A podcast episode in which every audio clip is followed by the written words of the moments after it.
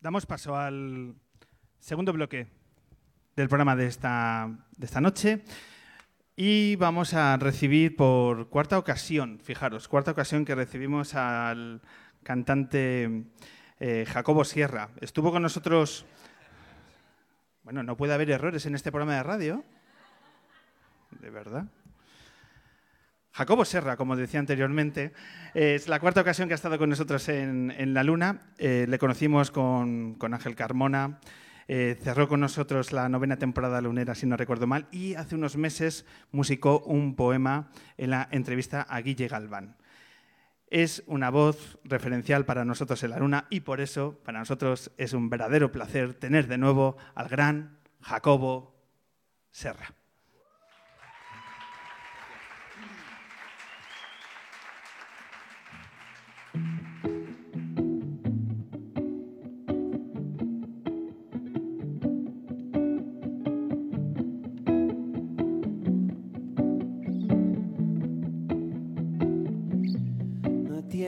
Miedo,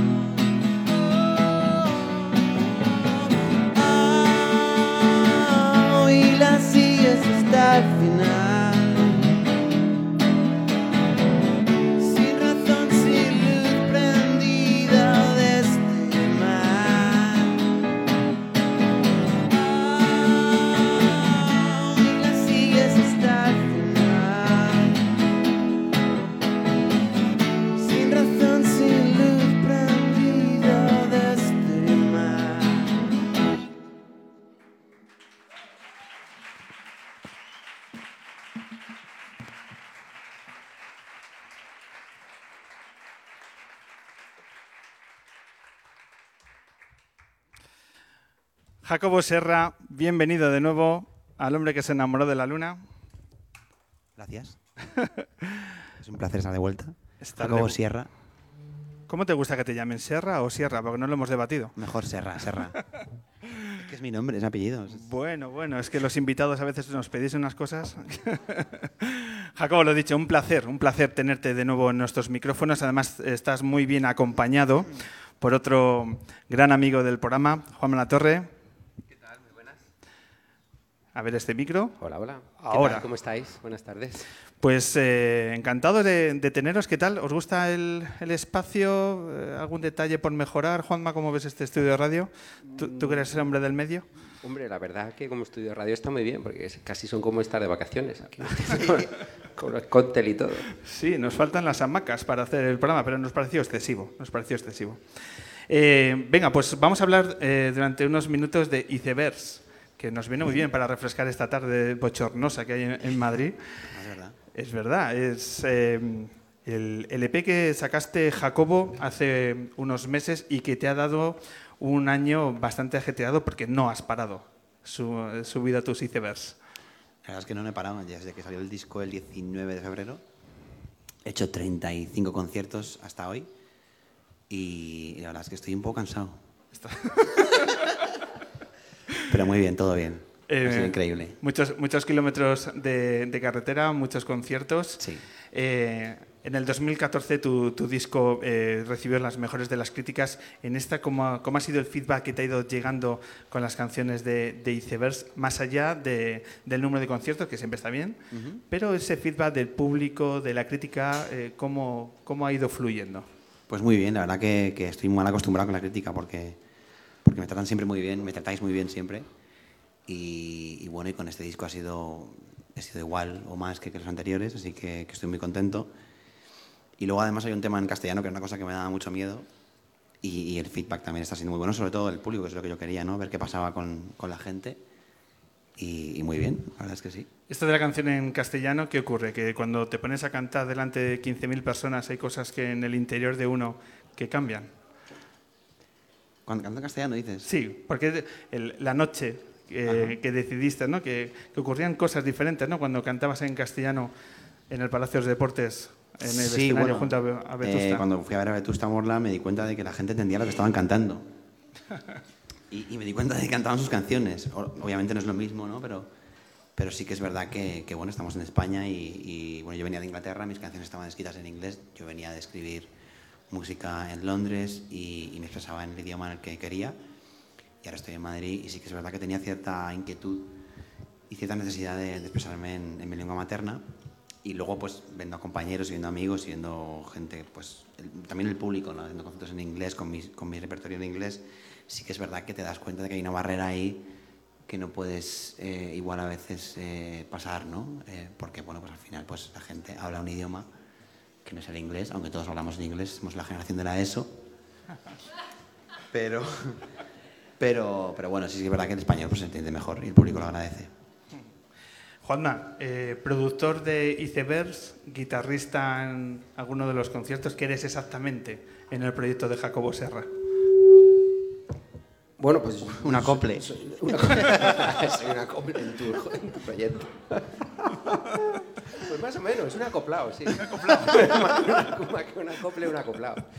Sí, yo tengo la fortuna que Jacobo me, me ha invitado a hacer música con él y así lo, así lo percibo yo. De hecho, cuando él me dijo, oye, ¿por qué no produces el, el EP?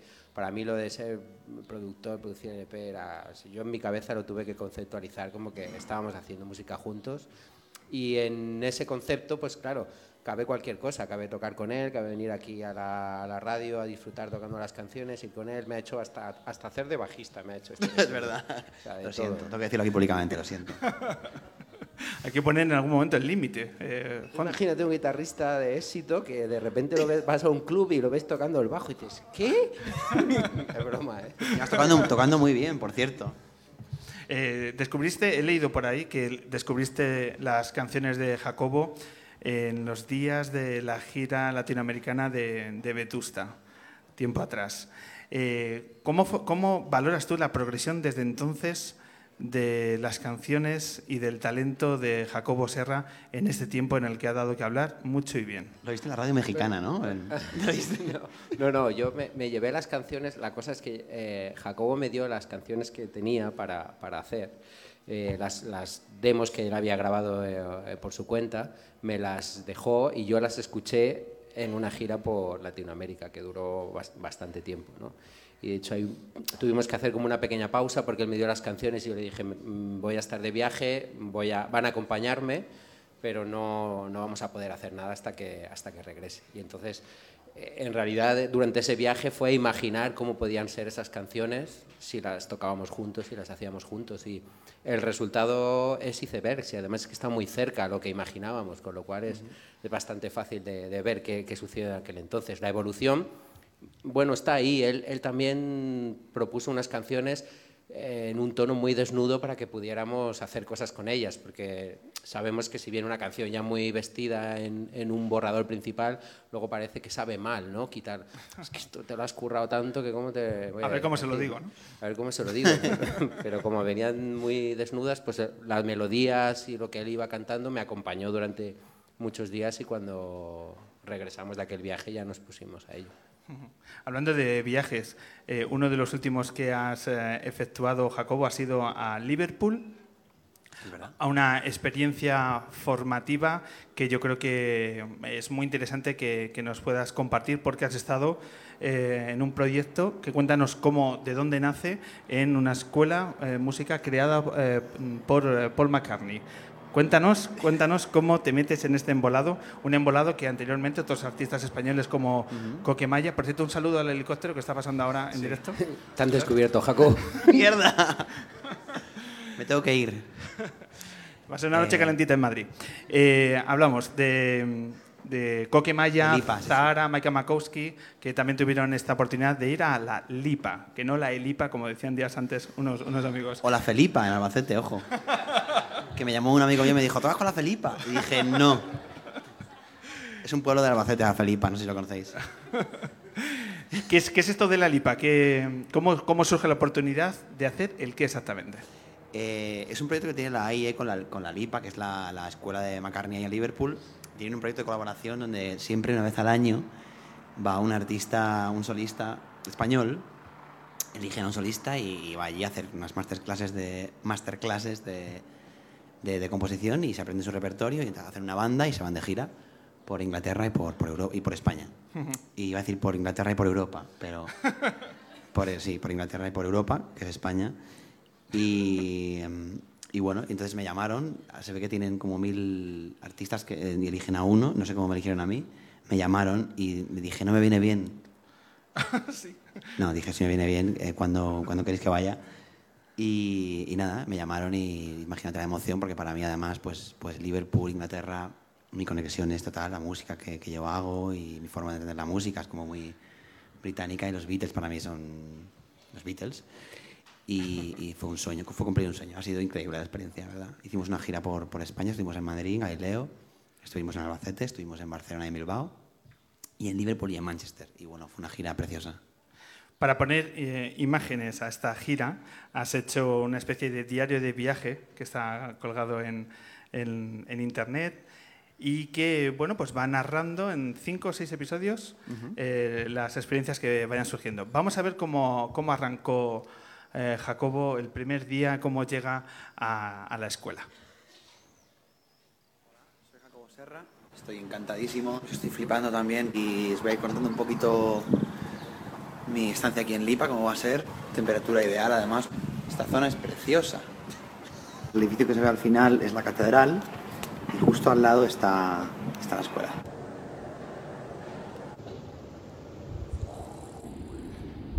Y justo al lado de la Lipa está la escuela de arte, aquí estudió Lennon. Pues nada, allá voy.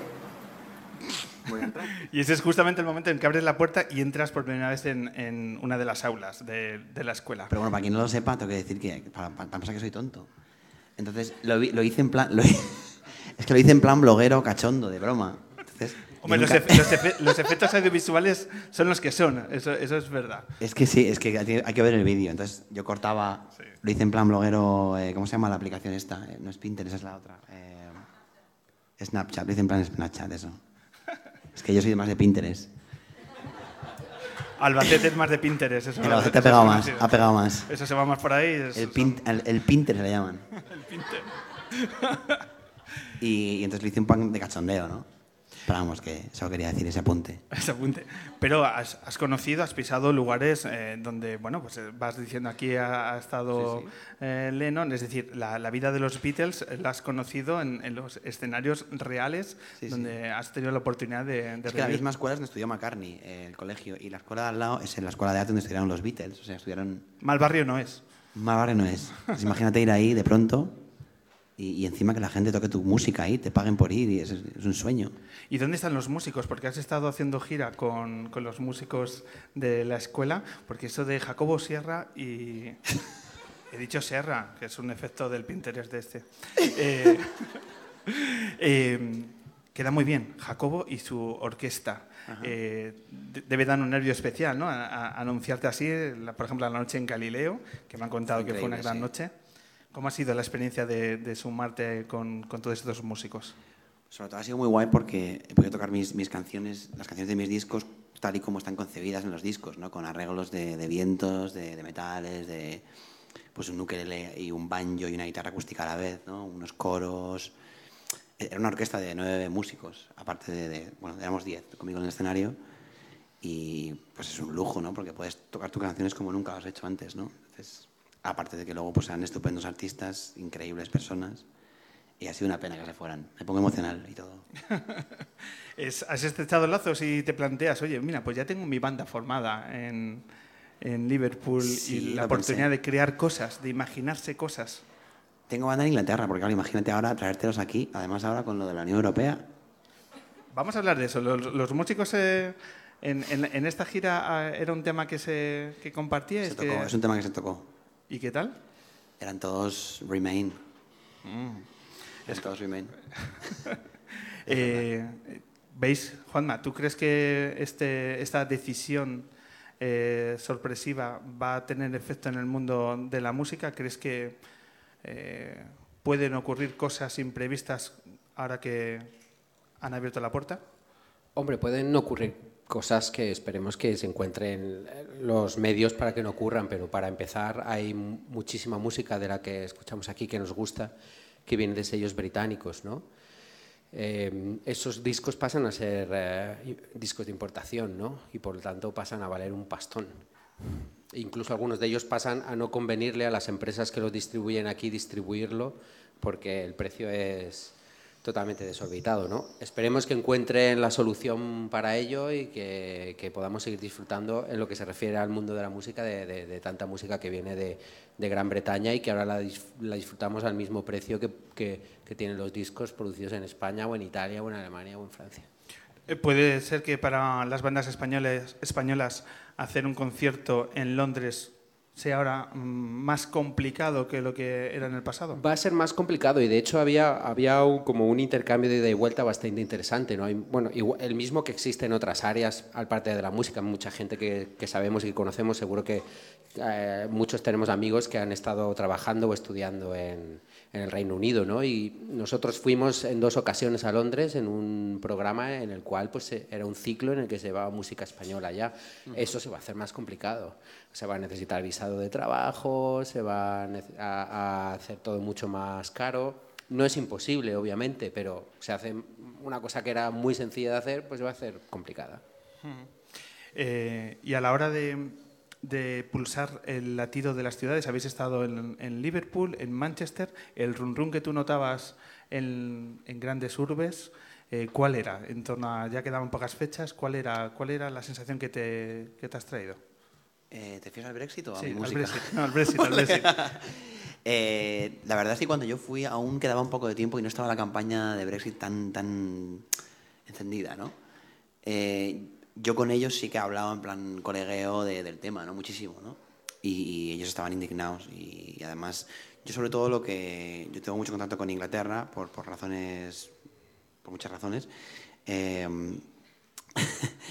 pero eh, sí que hay sí que todo el mundo conviene mucha gente conviene en que ha habido una mis- mm, desinformación misinformation misleading information A la hora de tomar esta ha decisión, la habido, ha habido un momento ahí en el que la gente dice que no, no se ha informado muy bien a muchísima gente sobre todo gente de, de- de urbes pequeñas de pueblos de simplemente el sí o el no, pero sin mucha información. ¿no? Y creo que, que mucha gente está checándolo ahora mismo al- a lo que ha pasado. ¿no? O leía el porcentaje de gente joven que no ha votado en el referéndum y es estremecedor. Sí. Apenas ha votado un 25% de la gente en la franja de 18 a 24 años. En- bueno, refle- Jubilados paletos son los que han votado.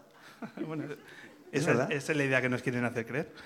Eh, Jacobo, ¿y tú te esperabas después de... Tú viviste eh, años en Londres, ¿tú te esperabas este resultado o ha sido una sorpresa también para ti? Yo no, yo no, yo no. No me, lo pensaba, no me esperaba para nada. Yo pensaba que iba a, ser, iba a estar cerca, pero yo estaba viendo las elecciones en directo y tal, y no, no imaginaba que fuera, que fuera a ocurrir. Fue una sorpresa. Una sorpresa Sí. también para ti. Sí. Y hablando de sorpresas, estamos en una noche electoral, es eh, inevitable hablar de esto. Eh, ¿Cómo vivís una noche electoral? ¿Sois gente que lo, que lo sigue, que el- echáis la mirada atrás y siempre la habéis seguido? Pues mira dónde con, un, estamos. con un cóctel.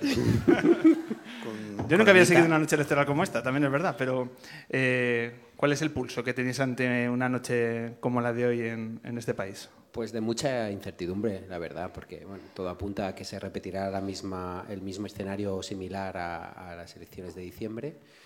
Y, y lo que todos deseamos es que el país se ponga en marcha porque hay muchas cosas que hacer, pero que se ponga en marcha en una buena dirección, claro, no, no, no en cualquiera. Que no porque haya una marcha quiere decir una marcha atrás, por, por arrancar, ¿no? Y tanto. Exactamente. Eh, además, el mundo de la cultura también es expectante a que ocurran cosas con ese esperado, esperado cambio, ¿no? Imagino también. Sí. Eh, bueno, pues vamos a ver. Luego, al final de la, de la noche, vamos a hacer. El equipo lo decía, hacemos un Iñaki Gabilondo y decimos aquí porcentajes y demás y tal. Bueno, no, Sí. no sé si nos va a dar para tanto. Nosotros te hacemos de Junta Electoral Central. Te lo leemos todo si quieres. Hombre, ya están los helicópteros sobrevolando Casa Corona para ver cómo va a estar Madrid. Eh, bueno, vamos a ver, vamos a ver cómo va la noche y como vamos a entrar en bucle, lo que podemos hacer como en seis meses, a lo mejor estamos votando, pues repetimos el mismo cartel en el Hombre Luna. Mira, eso, eso sería el único efecto positivo de ello. Estoy de acuerdo con ello. Mm, Vamos a retomar el, el concierto, vamos a retomar los ICBs, pero vamos a... ¿Se apetece que liemos a alguien para que se suba al claro. escenario? Yo creo que sí, ¿no? Yo creo que hay un músico que está por allí que, que quizás le podríamos animar que... Yo creo que sí. Jorge, hay un- venga. ya lo sabes, vente. Venga, se sube con vosotros Jorge González, también de Vetusta, para tocar estos dos temas de Jacobo Serra.